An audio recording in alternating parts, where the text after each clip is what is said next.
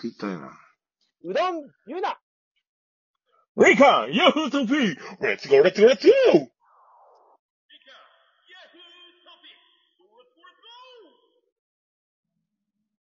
はい、ということで年末で忙しい二人がお送りする日体アフートピックスでねえ、六本撮りの4本目でございますよ。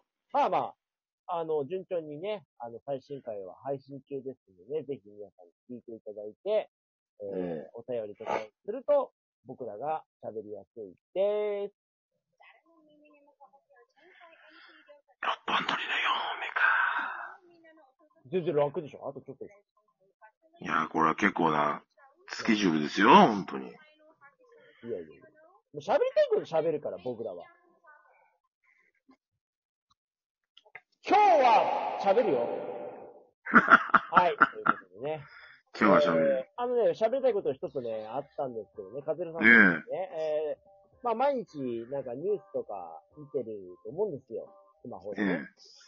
あの、ライオンズの記事とか見ます？結構。え。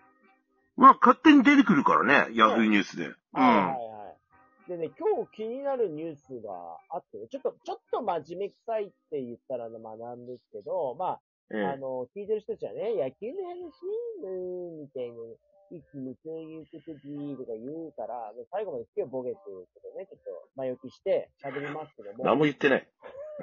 あの、東洋経済オンラインが珍しくライオンズの記事を書いてて、昨日と今日連載で書いてる記事ですごい興味深い記事があったのをカズルさんは見たかなっていうのはちょっとわからないんですけど、もし見てなかったらね、今日、あの、この後見ていただければいいんですけど、えー、今私もちょっとそれを検索してるんですけど、パッとは出てこないんですが、えっ、とね、要は、あの、頭を使って野球してないと、とんでもねえバカだなっていうような記事なんですよ。すごい平たく言うとね。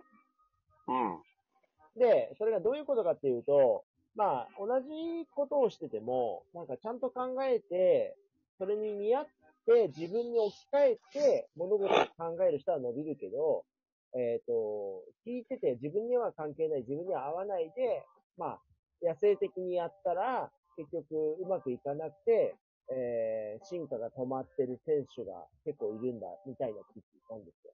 まあ今データデータって言われがちで、まあそれを元にしてやり、あやるタイプもいるけど、そうじゃない人材開発のね、記事？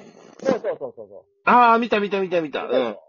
うん。あれ結構俺面白いなと思ってて、しかも具体的な選手名が上がっててね、まあ、このね、えーライオンズ、4月の時はね、すごく、あの、期待してきたあ選手のね、まあ、アイト選手っていう選手がいるんだけども、まあ、彼はどうしてもですね、頭が使えなくて、えーうん。フォアボールが選べないね、難点があって、1ヶ月試合出続けて1個しかフォアボールを選んでないというね、奇跡の選手、えーで、まあうん、打撃の成績が良かったから、それこまで良かったんだけど、結局、まあまあ、一番に定着した4月から、えーまあ、一周ね、えー一通り球団、5球団回った後に研究されて全く打てなくなってっていうね、形で、えーファームに落ちて、えーフォアボールがね、選べないで今シーズン終わってしまったみたいな、うんうんうん。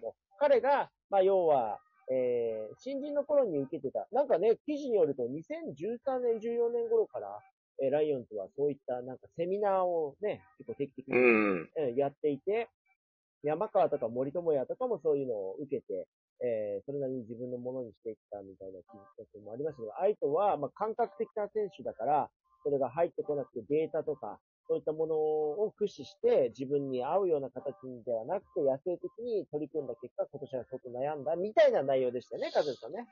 そうですね。うん。どうでした？和江さん、ああいうの読んでみて。あの、なんだっけな。えーっと、あれは、アサーション。アサーションだったかな。アサーションじゃないか。アサーションじゃない。アサーションじゃないな。なんで言って、ティーチングだったかな？なんか、あの、実はあの、リクルートのはいはい。研修で、あリクルートってあの、ね、あるじゃない？会社、リクルートって会社ね。あれの研修に、何行ったんだけど、何の研修だか忘れるけど、その研修行ったら、その研修の講師の人が、うん。実はライオンズのそのメンタル面の、え今、ー、部分で。そうなんですよね、受け負ってる講師の方で、あ、そうなんですね、みたいなね。そういうことを取り組みとしてやってるのはよくわかっていたんですよね。あの、要は、ね、うんそういうやってるんです、なんていうのは言ってたので、講師の方が関。係ない角度からみたいなね。そうそうそうそう。で、あの、まあ、あの、この記事を読めば、ああ、そうです、知ってたよっていう話なんだけど。これに書いてあることって別に野球だけに限らんよなってちょっと思っちゃったり。そうなんだよ。だから今日聞いてるやつは最初にね、俺が、あ、またね、無料ですね。快適です。っていう話しちゃって、そういう切り口じゃないっていうことを冒頭に言ったらそういう意味なんですよ。うん、そうだよね。そう。だからこれ、保育の世界でもあるあるだなと思ってて。はいはいはいはい。うんこの記事の、えっと、木村からのその右投手の。やつでね、。そうそう、まさにそれ、まさにそれ。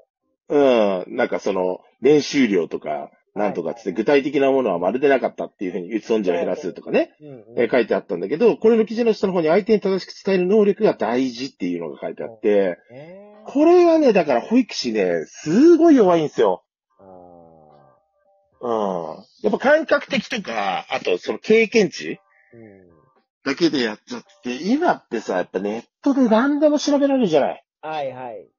だから、うっかりすると、その一点突破で保護者の方が知識が多かったりするのよ。はい。でそこをなんか、い今までの経験だけで、あのー言っちゃう先生とかって言って何の裏付けもないやつをね。あうん。で、結局なんか納得してもらえなくて、ん？っていう。で、うっかりするとそれがクレームの種になったりとかあ。うね。んうんうん。うん。まあ、要は自分が発する言葉のことを何とも考えないで発しちゃう人っているじゃないですか。うん、いるいるいるいるいる。うん。なんか、その、ね、娘がちょっと痒みがあって、薬多め塗りましたって書いてあってそれに対してね、あの、かわいそうですね、みたいなこと書いちゃう人とかね。いや、はいかわいそうって親が一番思ってるわけであって、うんお前がそこで感想言ってどうすんだよ、みたいな。そうね。うん、そこじゃねえだろっていう。うん、おめえの感想なんていらねえんだよっていうね。そこわからないんですよね。うん。うん、その感覚だけでやってるやつって。そうそううそう。ん。で、自分が言われることに対しては敏感っていうね。もう本当頭いかれてるよなっていう。だからさ、そう。あのーやっぱり、そこに気づくっていうか、自分はわかんないからとか、違うなとかで止まっちゃうと、結局後から気づいた時に、そこにたどり着くっていうことを、まあ、そういった方々って助言されるわけだから、そういった視点で自分にどう置き換えて考えられるかどうかっていうのがポイントですよね、これってね。そう。うーん。いや、もう本当にさ、そこの、本当、りょうたさんが言ってるようでさ、やっぱり、難しいとかわかんないとか言ってさ、うんうん思考やめちゃうんだよね。はいはいはいはい。うん。結果的に、なんか、うん自分は言われてるみたいなこと言ってるんだけど、うん。あの、裏を返せば相手に対して結構言ってるんだよね。その人って。はいはいはいはいはいはい。うん。分かってないっていうのがすごいなと思って。うん。うん。なんならよっぽどお前の方が立ち悪いよっていうね。そうね。うん。うん。だから自分の中でどう咀嚼して、それを置き換えて考えれば、自分に当てはまることってあるんじゃないかなの仮説から考えてほしいんだけど、なんかやっぱりこう、結局うまくいかなかった時にそこになっちゃうから、うんう。ん。まあそれでもね、あの、いいって言ったらいいんだけど、取り返しのつかないこともあるから、やっぱりそこの考える癖っていうカズルさんが言った、諦める前に、まずは一歩聞いて自分に置き換えて考えるのを習慣化っていうのはすごく大事だなと思わされる、思わされる記事だったな。そうですよね。うん。だから、そのさ、咀嚼もすることができないわけで、能力がないからさ。で、能力ねえならさ、勉強すればいいのにさ、勉強もしないでしょうん。うん、お前それでやれんのかよ、仕事そもそもっつって、どの仕事も同じだぜっていうさ。まあ、うん、まあね。うん。そうだね。まあ、どの仕事も一緒っていうのは、いや、だから本当ね、まあ、あの、具体的な選手名が上がってると我々にとったら分かりやすいっていううのん。もあって、いや、本当ね、まあ、アイトには申し訳ないけど、アイトのことを期待してるから、アイトの名前が出てね、なんかまあ、そうだよなって、頑張るって思わされる記事でもあり、うん、それを返して仕事に置き換えて、ね、今みたいな話が、うん、できる、両記事だったなとは思ってね、読んでてそうですね。うーん。なんか、そう。だから保育士さんに置き換えて考えても、多分保育士さんの中にも、ね、なんか、アイトみたいな 人もいるだろうかなと思う。うん。うんそこは、なんかこうね、考えるきっかけにしてもらえればいいなと思うし、うん自分にないものをね、吸収していくから意味があるんだから、タイプが違うのに気にしないでほしいなとは思うな、やっぱり。まあ、こういう記事もさ、ただ読んじゃえばさ、ただの記事なんだけどさ、多分、多分そうだね。そうだね。うん。へえ、そうなんだ。で、終わらせちゃダメなのよ。確かに、確かに。うん。この書き手は何が伝えたかったんだろうっていうのをさ、ちょっと考えてほしいよね。うん。これいい記事だと思ったよ、俺も。読んでて。うん。ああ、聞いてるか、バカ。お前だぞ、バカ。おい、アイト、来年は定着しよう、頑張れ。アイトね。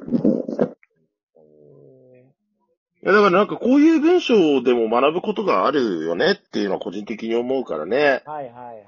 うーん、やっぱその感度を高くしてではないけどさ、この記事を読んで、ね、自分にどう活かせるのかなっていうのも考えられるといいよね。そうね。いや、本当にそう思います。だから、まあ、あのね、たまたま野球の記事ですから、ちょっとね、うんあれですけど、ただ、本当に、こうやって置き換えて変換して考えるっていうのをね、もう常に癖づけていくと、やっぱり身につくものって全然違いますよね、きっとね。そうですね。振り返った時にね。なんか、もうね、研修行かずにしてもちょっとした学びがね、ここにあ、りますよ。っていうね。多分ね、そうだと思う。やっぱり研修作るとかいう立場の人でも、そのタイミングに合ったものをどれだけそのうんね、観察してタイミングで話して、やっぱ、ね、日常のカズルさんなんかまさにタイミングを測ってるんだろうなって思いますよ。うーん。勉強にならん。